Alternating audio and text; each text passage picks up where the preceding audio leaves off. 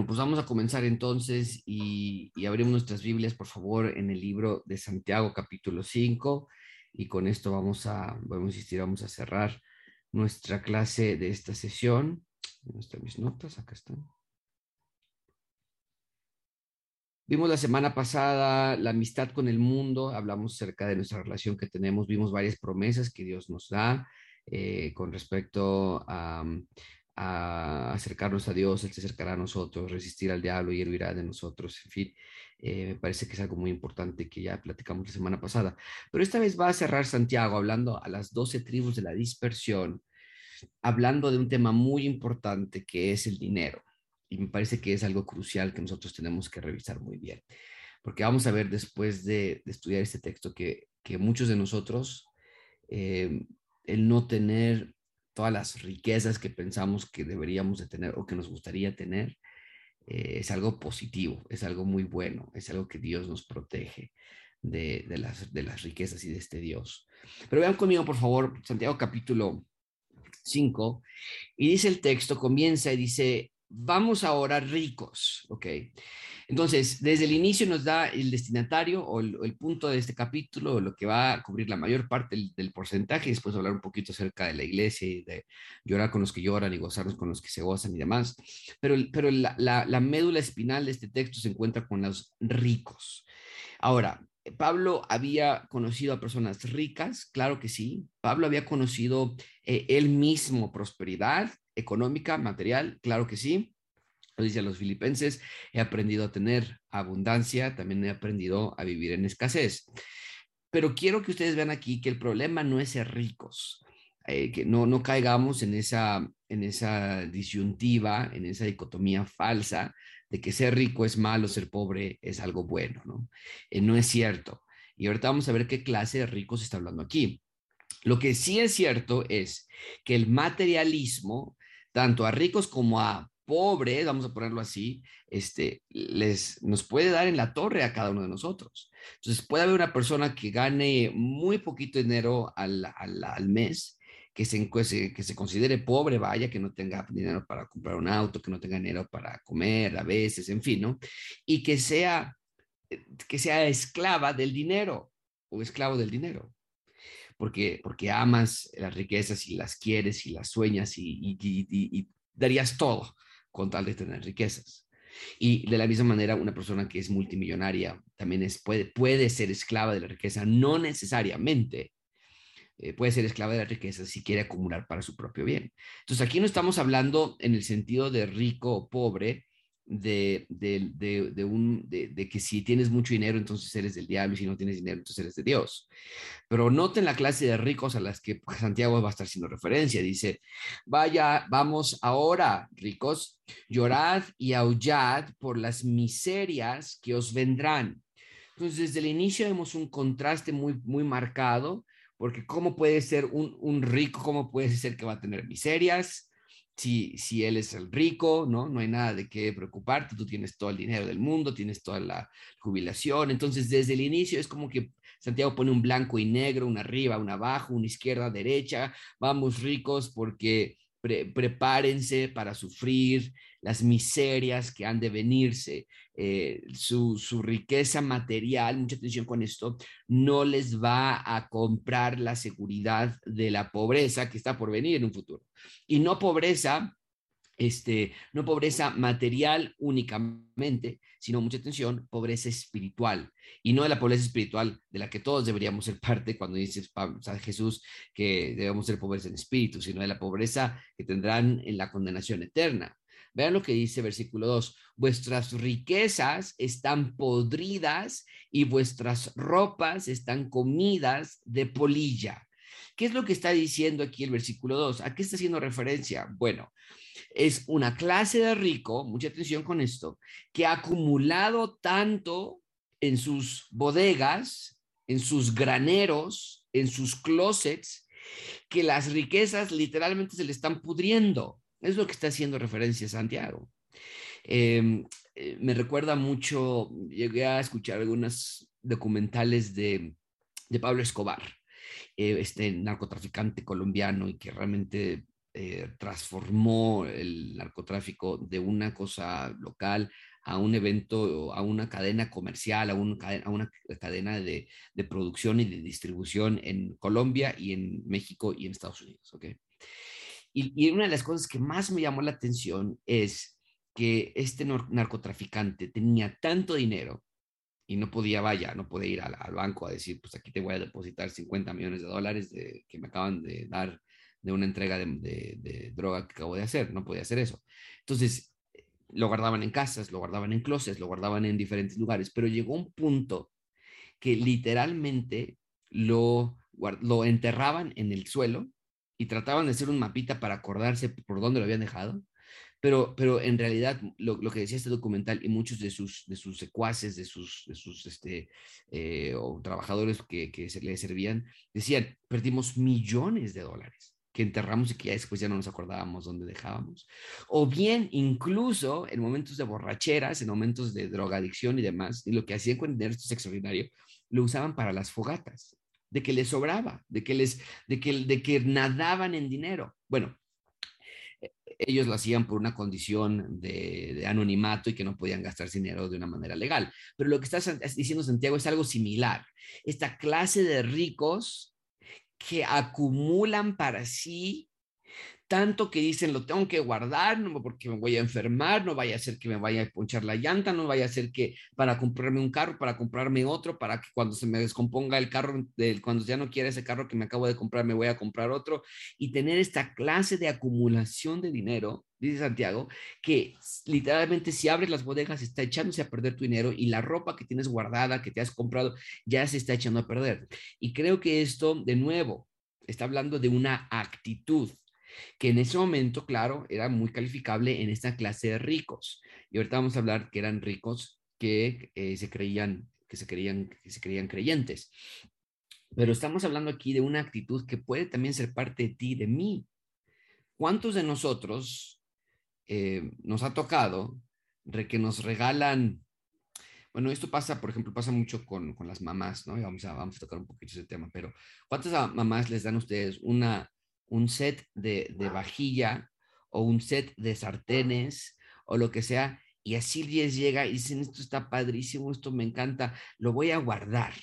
No lo voy a ocupar, lo voy a guardar, voy a seguir ocupando los viejitos para que no se me vaya a echar a perder, para que no se me maltrate. ¿No? O las vajillas, esa, de porcelana y demás, y lo dejamos ahí guardados para cuando llegue un invitado así, tengamos una reunión, y la reunión nunca llega, los invitados de honor jamás llegan, y los tienes ahí guardados porque, ¿no? Y, o, una bolsa que nunca ocupas, sí, mamá, ¿por qué no ocupas esta bolsa? No, porque es mi bolsa favorita y no quiero que se me vaya a, a, a, este, a echar a perder o que se vaya a ensuciar o que se vaya a desgastar. Bueno, es lo que está diciendo Santiago, esa actitud de protección, de amor a las cosas materiales, dice, cuidado, cuidado. Ahora, en este caso está hablando de alguien que ya lo estaba haciendo a granel, porque literalmente se le estaban echando todas sus riquezas a perder.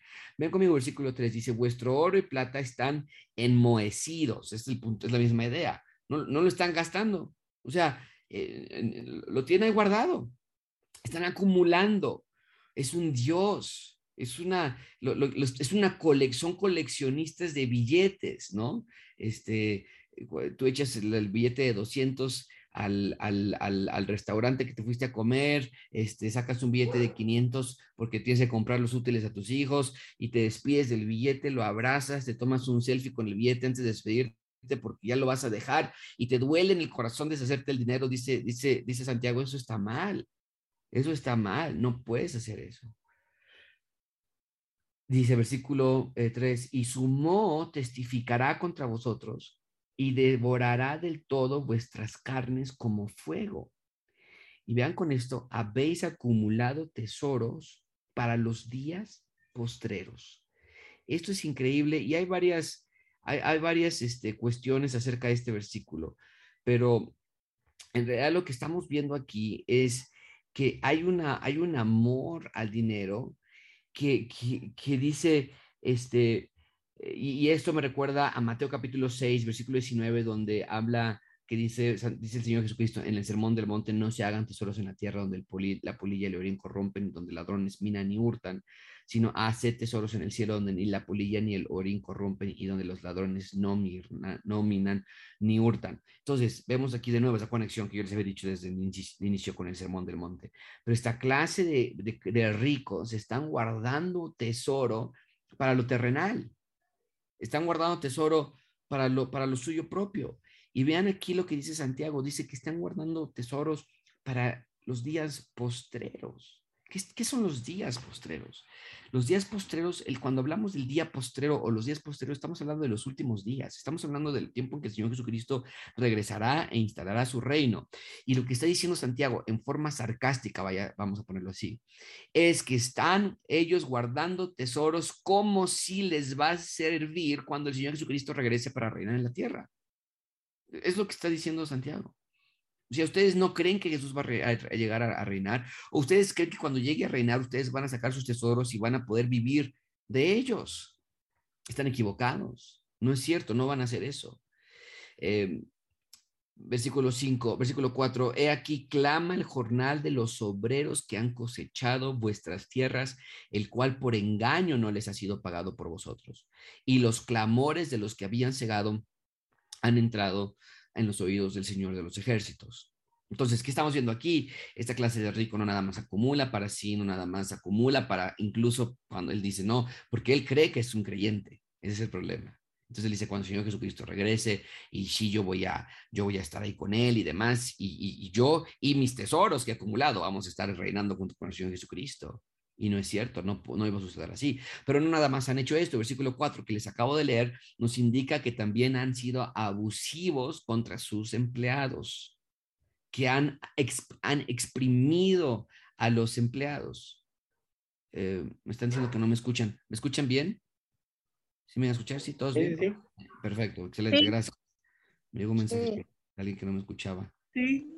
Ok, perfecto, gracias. Tal vez es su celular. Si alguien no me escucha, tal vez nada más es elevar un poquito el, el, este, el volumen de su celular. Pero bueno, eh, entonces eh, han exprimido, han abusado, han, han, dice aquí el texto, no le han pagado a sus obreros con tal de acumular más dinero. Y de nuevo, amigos, aquí, aquí me gustaría aplicarlo a nosotros el, mismo amor por el dinero tal vez no se ha, puesto a, esa, a, ese nivel de, de, porque tal vez tú digas, bueno, yo no tengo empleados, yo no, yo no los he exprimido, yo no, no los he defraudado, no les he mentido, pero, pero déjame hacerte la pregunta a ti, ¿has defraudado a alguien para no, para, para tener más dinero? en algún momento? ¿Has mentido a alguien para tener, has cobrado de más para tener algún dinero? ¿No has dado todo el cambio para tener algún dinero? Este, en fin, o sea, has hecho alguna trampa. Ese es el punto que está diciendo Santiago aquí. Y a los ricos que tienen muchísimo dinero que lo han acumulado, pero también esto puede afectar a los que no somos tan ricos, vamos a ponerlo así, ¿no? A los que no tenemos, a los que tenemos esa clase de riqueza y que nos podemos llegar a justificar. Eh, porque, bueno, este, eh, como no tengo suficiente, pues, pues, esto hasta podríamos llevarlo como, ay, Dios me bendijo, ¿no?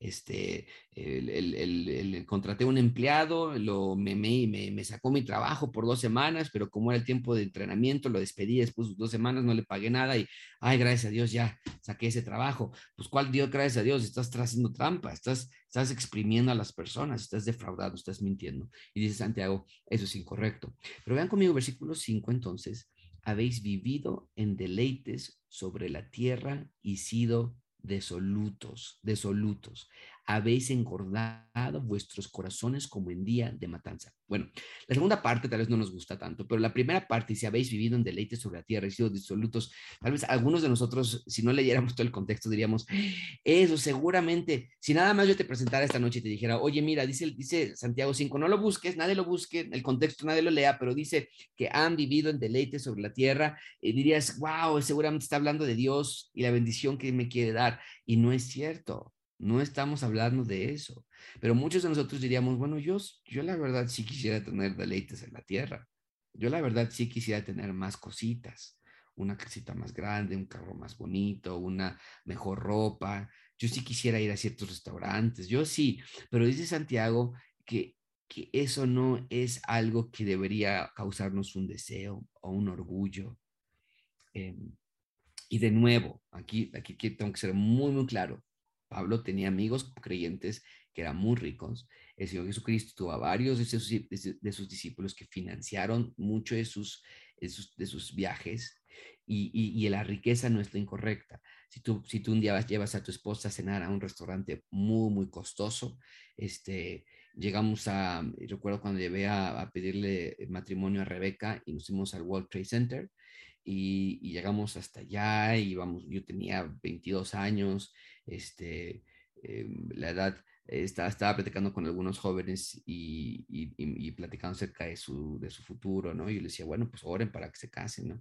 Y, uno de ellos me decía, bueno, yo tengo 22 años, y no puedo creer, tengo 22 años, yo a los 22 años yo estaba casado y ya estábamos pensando en tener hijos, este, entonces es increíble, pero a los 22 años llevé a, a Rebeca al World Trade Center y, recuerdo que nos trajeron la, nos llevaron la, la, el menú, la carta, y no, hombre, que pato al no sé qué, 1500 pesos y que, y que eh, carne de búfalo al no sé qué. Yo sí, pues es que Rebeca, yo no he comido nunca esto en mi vida, o sea, y aparte está caro, no tiene el menú infantil, pues yo le digo, no tiene un menú de así un poquito más como de desayuno, es unos nuggets de pollo, yo nada más vengo aquí por la vista porque quiero dejarle, declarar mi amor a mi esposa o a mi futura esposa.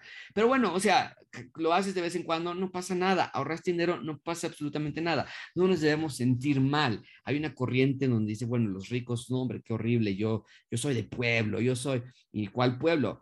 A mí me ha tocado ver los pueblos que se gastan 50 mil hasta 100 mil pesos en una fiesta de pueblo. No es cierto. no estamos hablando aquí de posición social.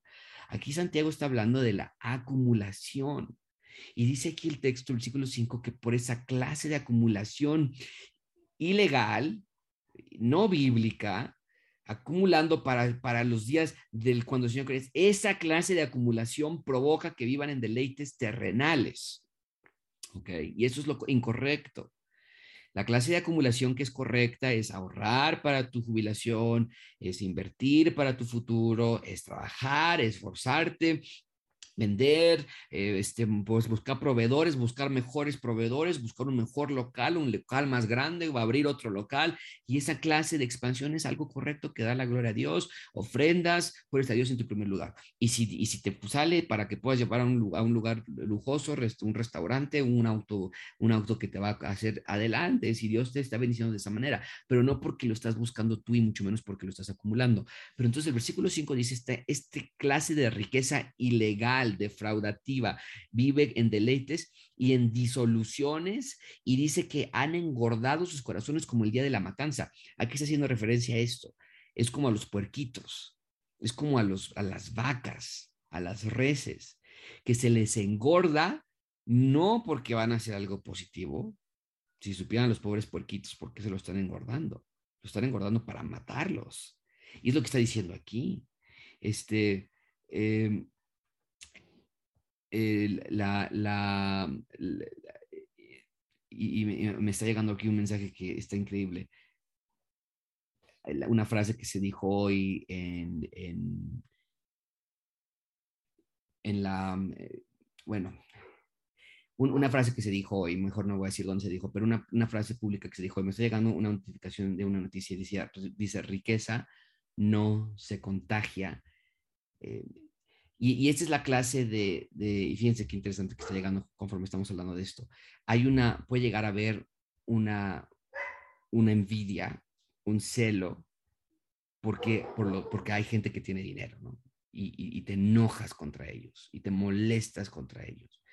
Pero, pero de nuevo, hermanos, no se vayan a ir ustedes con la finta de nuestra sociedad, que creamos que los ricos son los que... No, aquí Santiago está hablando de tu corazón y, de la, del mismo persona que quiere tener más, que gana 300 mil pesos al mes, también es el mismo pecado que alguien quiere tener más que gana 5 mil pesos al mes. Es el mismo pecado. ¿Okay? Entonces, mucha atención con eso. Me llegó esa frase ahorita muy interesante.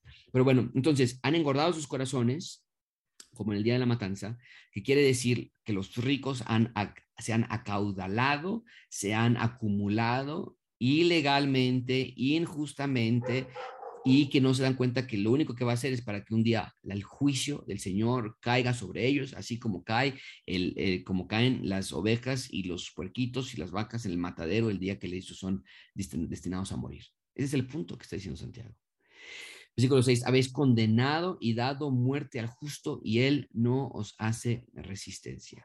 Aquí evidentemente estaban llevando, demandando eh, a personas que eran justas, inocentes, probablemente les demandaban sus tierras, probablemente demandaban sus recursos y los llevaban al, al, a algún tipo de juicio y por tener más dinero podían ganar esos tipos de juicios y les quitaban y, y las personas estaban muriendo realmente, literalmente, y, y, no hay resistencia. Dice, dice Santiago, esto está mal. Ahora, vean lo que dice el versículo 7, porque esta es nuestra reacción.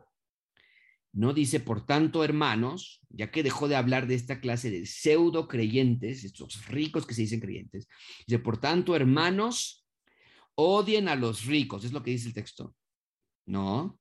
Por tanto, hermanos, que dice, eh, tiren a los ricos, de, eh, bájenlos, no es justo, hagan protestas, vayan y hagan un boicot a Walmart. No, no.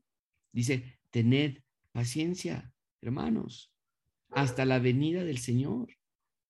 Mirad cómo el labrador espera el precioso fruto de la tierra, aguardando con paciencia hasta que reciba la lluvia temprana y la tardía. ¿Qué quiere decir esto? Que nosotros, los que sí tenemos ese tipo de contacto con esa clase de ricos, de nuevo, tenemos, yo tengo a varios conocidos que, nosotros consideraríamos como personas que, tienen, que son muy afluenciadas, pero que son personas humildes, que son personas con un corazón generoso, hospitalario, dadivoso, no amador de sus cosas. Entonces, no estamos hablando de cualquier clase de ricos. Estamos hablando de la clase de ricos que son crueles, injustos, eh, con idolatría en el materialismo. Dice Santiago, a ellos ustedes tengan paciencia si son oprimidos por uno de ellos, si tu jefe es uno de ellos, si tú, si tú, eh, ah, si, si, si, la, eh, tu, tu eh, casera es una de ellas, si tu casero es uno de ellos, tengan paciencia, tengan paciencia hasta la venida del Señor. ¿Qué nos está diciendo Santiago? No pongan su mira en las cosas de la tierra, pongan su mira en las cosas de la, que son de la eternidad. Y, y dice que ah, como, como el labrador que guarda su fruto, con paciencia hasta que reciba la lluvia temprana y la tardía. La lluvia temprana caía por ahí de, de octubre, noviembre, la que, que, mojaba la tierra y preparaba la tierra para el sembradío. Y la, y, la, lluvia tardía caía por ahí de marzo, abril, donde, donde daba crecimiento al sembradío y por ahí de el verano se podía cegar. Entonces, ambas lluvias el labrador esperaba, esperaba pacientemente. Y de la misma manera nosotros, si tampoco somos tontos, no, no tapamos el sol con un dedo, si hay ricos injustos en el gobierno, en posiciones empresariales, en nuestra, en nuestra sociedad, en tu empresa, en tu trabajo, con tu jefe, eh, si hay personas crueles, si hay quien te está explotando, seguramente muchos de ustedes son explotados. Eso es muy común en México, que se les explota por su trabajo. Que México es uno de los países que más trabaja y, aunque la corrupción es un gran problema en México, yo soy un creyente de que uno de los mayores problemas en México en la desigualdad económica es que al mexicano no se le paga lo que trabaja, no se le paga bien. Y eso ya no tiene nada que ver con la corrupción, simplemente eh, estamos hablando de que los jefes, los patrones no pagan bien, ¿no? Entonces, y muchas veces de esto es por, por, por esta clase de lo que estamos viendo, ¿no? Que hay patrones, hay jefes, tú, el, el dueño de tu empresa, el dueño de tu negocio o lo que sea, te está, está exprimiendo. Y dice Santiago, ni, que, ni, ni, ni, que, ni cultives en tu corazón amargura, ni cultives en tu corazón resentimiento, ni cultives en, ni cultives en tu corazón odio. Más bien, tienes que tener paciencia. Dice versículo 8, tened paciencia vosotros, tened también vosotros paciencia y afirmad vuestros corazones, porque la venida del Señor se acerca. Me encanta esa frase, hermanos. Establezcan sus corazones. Revisen sus corazones. No estén sacando la, la paja del ojo del que está enfrente. Revisa tu corazón, revisa tu propio, tu propio eh, eh, ojo y, y, evalúa si acaso tú no también tienes el mismo amor por el dinero y materialismo que tiene tu jefe que gana muchísimo más que tú, pero que tú estás igual. ¿Y qué sucede? que si ganaras la misma cantidad de dinero, harías lo mismo que él o ella. Entonces, dice Santiago, cuidado, cuidado con eso. Afirmen sus corazones porque la venida del Señor se acerca. ¿Cuál venida del Señor? La misma de la que estábamos hablando en Esdras y Nehemías los domingos, la misma. El reino de Dios, preparen las puertas, preparen las murallas, preparen el templo, preparen el altar. Bueno, ahora en Santiago es preparen el altar, el templo y todo con su relación con Jesús, porque Él es nuestro templo, nuestro altar, nuestras murallas, nuestro todo, ¿no? Entonces, eh, Él se acerca ya. Ustedes levanten, pongan en una mano su martillo, en otra mano la espada y comiencen a edificar y a trabajar porque la venida del Señor se acerca. Es lo que está diciendo. Versículo 9, hermanos, no os quejéis. O sea, más claro no puede estar. No se quejen, no estén, no estén, eh, fíjate, dice, no os quejéis unos contra otros para que no seáis condenados. He aquí el juez está delante de la puerta. ¿De, ¿De, qué se podrían quejar? Bueno, pues de las injusticias de los ricos. Y nosotros como creyentes no somos activistas sociales. Nosotros no nos vamos a marchas, nosotros no nos vamos a hacer boicots, nosotros no nos vamos a, a, a, a, echarles huevos a las casas de las personas que están con, por, por el aborto o por la, homosexualidad o por, la, o por la, el alcohol o que sea. Nosotros no hacemos nada de esas cosas a menos que sea algo que vaya en contra de la palabra de Dios y una desobediencia civil, hay, hay momento para una desobediencia civil. Pero en este caso, dice Santiago, cuando ustedes sí ven esa clase de injusticia a estos ricos, no tienen que ir a poncharles sus llantas, no tienen que ir a buscarle a alguien que, les, que le encuentre la ropa sucia y que lo vayan a demandar, no tienen que ir a acecharle algún tipo de travesura. ¿Por qué? Porque el juez está a la puerta. ¿Quién es el juez que está a la puerta? El Señor Jesucristo, Dios y es como si el juzgado, la idea de Santiago es el, el, juzgado ya está abierto y está, abrió sus puertas y el juez está parado ahí y está diciendo, el juicio está por comenzar contra todos estos injustos, pero es como si tú dijeras, pues sabes qué, no me gusta tu tiempo, no me gusta tu juicio, te estás tardando mucho y yo me voy a mover mejor para que esto se acabe. Arriba los pobres, abajo los ricos. Dice Santiago, ¿pero de dónde? ¿De dónde? No se quejen. Y vean entonces, dice ahora, si, si, no me creen, dice Santiago, pues vean entonces, dice versículo 10, hermanos míos, tomad como ejemplo de aflicción y de paciencia a los profetas que hablaron en nombre del Señor.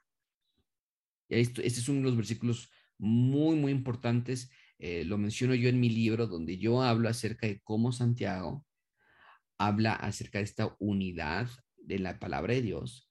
Porque, ¿qué está diciendo? Está diciendo tengan como paciencia, como ejemplo la paciencia de los profetas, como quién, como Jeremías, como Isaías, como Elías, que sufrieron, que lloraron, que fueron perseguidos, que fueron oprimidos, injustamente encarcelados, porque estaban dando testimonio de quién? Del Señor. Y esa frase me parece muy importante porque no hay ningún profeta registrado en el Antiguo Testamento que haya dado testimonio del Señor Jesús. No ninguno. Ezequiel nunca dijo Jesús, el Maestro, nadie. Pero aquí Santiago dice que los profetas dieron testimonio del Señor. ¿Qué nos dice esto? Que la historia del rey y su reino estaba desde el inicio de los tiempos y que aunque los profetas no decían Jesús, el nombre Jesús, al ellos hacer referencia acerca del Mesías o de la futura restauración de Israel, estaban ellos hablando acerca de Jesús, del Señor. Vemos ahí la unidad de la, esta narrativa bíblica, cómo todo se une. Pero bueno, el punto que está haciendo Santiago es, tomen como ejemplo ellos. No digan, no es posible, yo ya estoy harto, yo ya no puedo más, mi jefe me, me, deja salir muy tarde y no me paga y, es abusivo y, y, no me da días libres y no me pagó esto, no me pagó aquello en algunos casos, hermanos, yo creo que sí tienen que renunciar y buscar otro empleo, ¿no? Tampoco tenemos que quedarnos con las manos vacías, cruzadas, los brazos cruzados. En algunos casos sí hay métodos que el gobierno ha puesto, y entonces tú buscas una conciliación laboral y hay, hay juntas de, de, de, de que son eh, árbitros entre, el, entre los patrones y los empleados, y bueno, tú llevas a cabo ese evento, pero el punto aquí es que en tu corazón no guardes resentimiento y queja, que veas y que seas paciente como los, los profetas. Eh, Dice el versículo 11, he aquí tenemos por bienaventurados a los que sufren. Habéis oído de la paciencia de Job y habéis visto el fin del Señor, que el Señor es muy misericordioso y compasivo. Eh, ah, y hermanos, creo que ese es nuestro problema, que no creemos que Jesús es compasivo, que no creemos que el Señor es misericordioso, que creemos que nos ha olvidado, no tenemos dinero, no tenemos recursos, estamos pobres, Dios no nos quiere, entonces eh, los ricos son los malvados, los ricos, este, eh, o sea, mi papá salía de trabajar del Banco de México, mi papá trabaja en el Banco de México por muchísimos años y, había protestas de vez en cuando, bueno, no de vez en cuando, casi todos los días había protestas en el Zócalo, pero de vez en cuando había protestas muy radicales. Y cuando mi papá salía del, del banco, le gritaban a él, rico, le gritaban a él que era uno de los burócratas, que era, de, que era eh, un hombre malo, y porque pues, los, veían salir de las oficinas de ahí del banco en el, Zócalo. Y, mi papá pues iba con su traje y su corbata y demás, ¿no? Pero lo que ellos no sabían es que, que no es cierto. No, esa no, es, no era la verdad. El, mi papá se iba a subir el metro en Pino Suárez y se iba a aventar una hora en el metro apretado porque no teníamos carro y, de riqueza no hay, esa no era la verdad. Pero ese es el punto.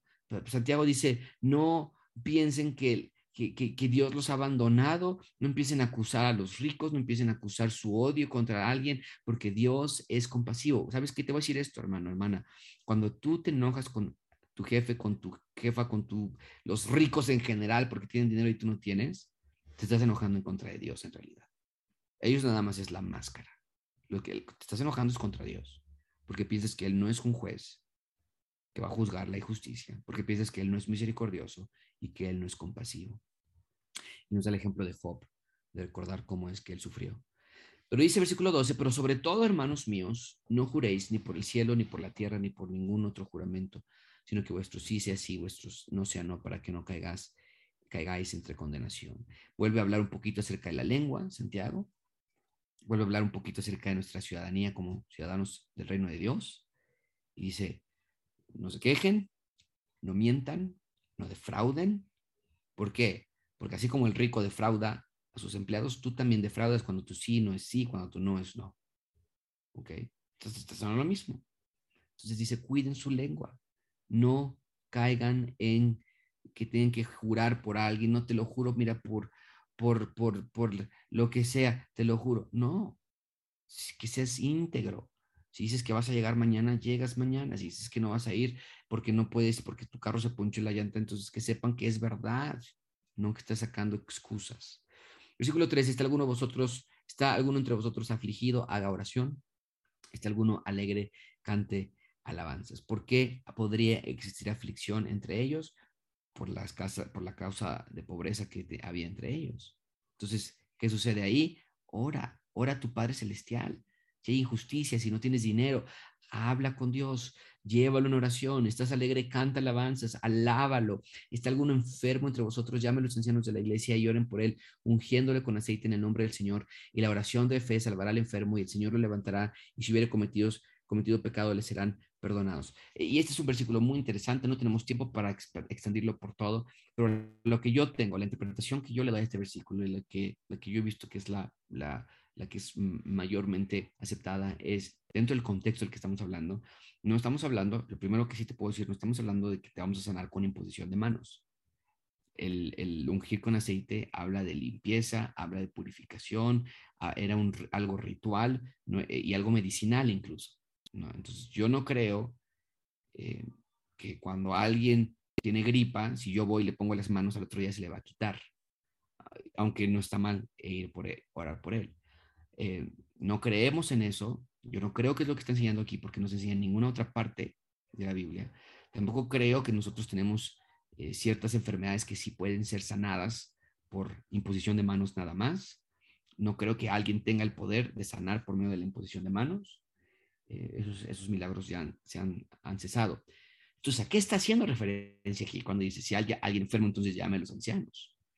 Bueno, conectándolo con el versículo 16, que dice, confesados vuestras ofensas unos a otros y orad unos a otros para que seáis sanados, yo quiero tomar esto en el sentido de que cuando hay personas que sí están cometiendo toda la lista de pecados que ha dicho en el capítulo 5, como materialismo, como quejosos, como creen que Dios no es juez, cómo creen que no es Dios compasivo, cómo idolatría al dinero, además cosas, va a haber problemas en tu cuerpo, va a haber problemas en tu corazón. Y muchas veces esta clase de problemas eh, resultan depresión, ataques de pánico, ataques de ansiedad, este, angustia, resentimiento, amargura, odio, y, y termina en, en, muchos problemas físicos muchas veces. Entonces, lo que yo veo en este texto es, ¿hay alguno de ustedes que está enfermo gracias a ofensas que ustedes están cometiendo? Hablen a los pastores, busquen consejería, confiesen los pecados y entonces Dios les va a poder sanar. Eso es lo que yo veo en este texto. Yo no veo ninguna línea para pensar que Dios te va a sanar de tu cáncer o que Dios te va a sanar de tu, de tu diabetes nada más porque yo vaya y te ponga las manos. Ahora, Dios puede sanar de tu diabetes, de tu cáncer, por supuesto que sí. Y muy, muchísimas veces yo he visto personas que dicen, no saben los doctores cómo, pero había una, un, este, eh, eh, una resonancia magnética donde se veía mi tumor. A los dos meses, la misma resonancia magnética, el tumor se desapareció, ¿no? Dios te sanó, Dios te sanó, claro que sí, yo lo, yo lo creo, no hay ninguna duda en eso. Pero no es lo que está enseñando aquí ese texto. Aquí está hablando de confesar nuestras ofensas los unos los otros para que seáis sanados. La oración eficaz del justo puede mucho y es lo que nosotros vemos. En nuestra consejería vemos a personas enfermas espiritualmente y muchas veces físicamente también. Y gracias a Dios por la consejería y el hablar con los ancianos de la iglesia y el confesarnos los pecados los unos a los otros, que la a través de la oración y a través de la consejería y a través del confesarnos y a través del hablar y no guardarte, muchos, dice aquí el texto, la oración del eficaz del justo puede mucho. La oración de alguien sobre ti, la mentoría, el discipulado de alguien sobre ti puede muchísimo. Versículo 17, Elías era un hombre sujeto a pasiones semejantes a las nuestras, oró fervientemente para que no lloviese y no llovió sobre la tierra por tres años y seis meses. Y otra vez oró y el cielo dio lluvia y la tierra produjo su fruto. Entonces, el, el ejemplo de oración por las personas que están enfermas físicamente y espiritualmente es Elías. Él nos puede enseñar cómo orar. Y finalmente, versículo 19, hermanos, si alguno entre vosotros se ha extraviado de la verdad y alguno le hace volver, sepa que el que haga volver al pecador del error de su camino salvará de muerte un alma y cubrirá multitud de pecados. ¿Qué quiere decir este texto? Igual, no tenemos muchísimo tiempo para expandir en esto, pero creo que es muy claro. Hay una clase de personas entre nuestras iglesias que se profesan ser creyentes, pero apostatan de la fe comienzan a irse de la, de, la, de la doctrina, comienzan a salir y a decir, yo ya no creo en Jesús, yo ya no creo en Dios, yo ya no creo en la Trinidad, yo ya no creo. Y dice aquí el texto que ustedes como iglesia tienen que hacerle volver, es su responsabilidad de ir y tratar, y esto es lo que llamamos disciplina bíblica. Vamos y le llamamos la atención, le decimos, no, hermano, no hagas esto, no es lo correcto, mira, regresa, escucha, ven a mi casa, yo te invito. Y dice Santiago, y si alguno de ustedes porque no siempre vamos a tener éxito en esa parte, no es nuestro trabajo, es el Espíritu Santo. Pero si a algunos de ustedes les toca ver a una, a una de esas personas regresar a la fe, que sepas que has salvado a alguien de muerte eterna, no tú, tú no lo hiciste. Se refiere a, a que tú participaste en el proceso de arrancar a uno que Satanás quería sostener. Tú participaste en ese proceso y eh, dice el texto, sabrá de muerte un alma y cubrirá multitud de pecados. Esto no significa que tú, y es lo que se daba mucho en la, iglesia medieval, ah, pues mira, yo me agarré a fulanito y yo ya lo invité a la iglesia, ya es, es creyente, ya, ya tengo un buen de pecados, yo ya perdonados, újule, ya, ya tengo aquí como un cheque en blanco para ahora sí, porque ya salvé a alguien. No, no, no. Cubrirá multitud de pecados para esa persona. Tu multitud de pecados de apostatar de la fe, no de ti. Tú nada más fuiste el, el que participó en traerlo a la fe en, llamarle la atención, en pedirle que regresara a la fe. Pero cubrir la multitud de pecados, el evangelio, la cruz cubre multitud de pecados para esa persona que estaba apostatando de la fe. No que tú, ah, yo ya, porque tú ya eres creyente, tu multitud de pecados ya también ha sido perdonada. Pero esa persona estaba a punto de caer en un momento de, de no creer ya más. Y esto sucede mucho con nuestros hijos, sucede mucho con nuestros jóvenes, sucede mucho con eh, nuestros esposos, esposas, que ellos están apostatando, que tal vez empezaron a creer, nuestros hijos crecieron en iglesia cristiana, en iglesia cree, y, escucharon del Evangelio y demás, pero llega una edad en la que ellos tienen que tomar sus decisiones. Y, mi trabajo como papá es persuadirlo y persuadirlo y persuadirlo que regrese, que regrese y que recuerde lo que aprendió y que recuerde, en fin. Y si esa persona regresa, entonces yo podré decir, wow, una alma se ha salvado de la muerte y multitud de pecados han sido cubiertos gracias a la sangre de Jesucristo en esta persona. Bye.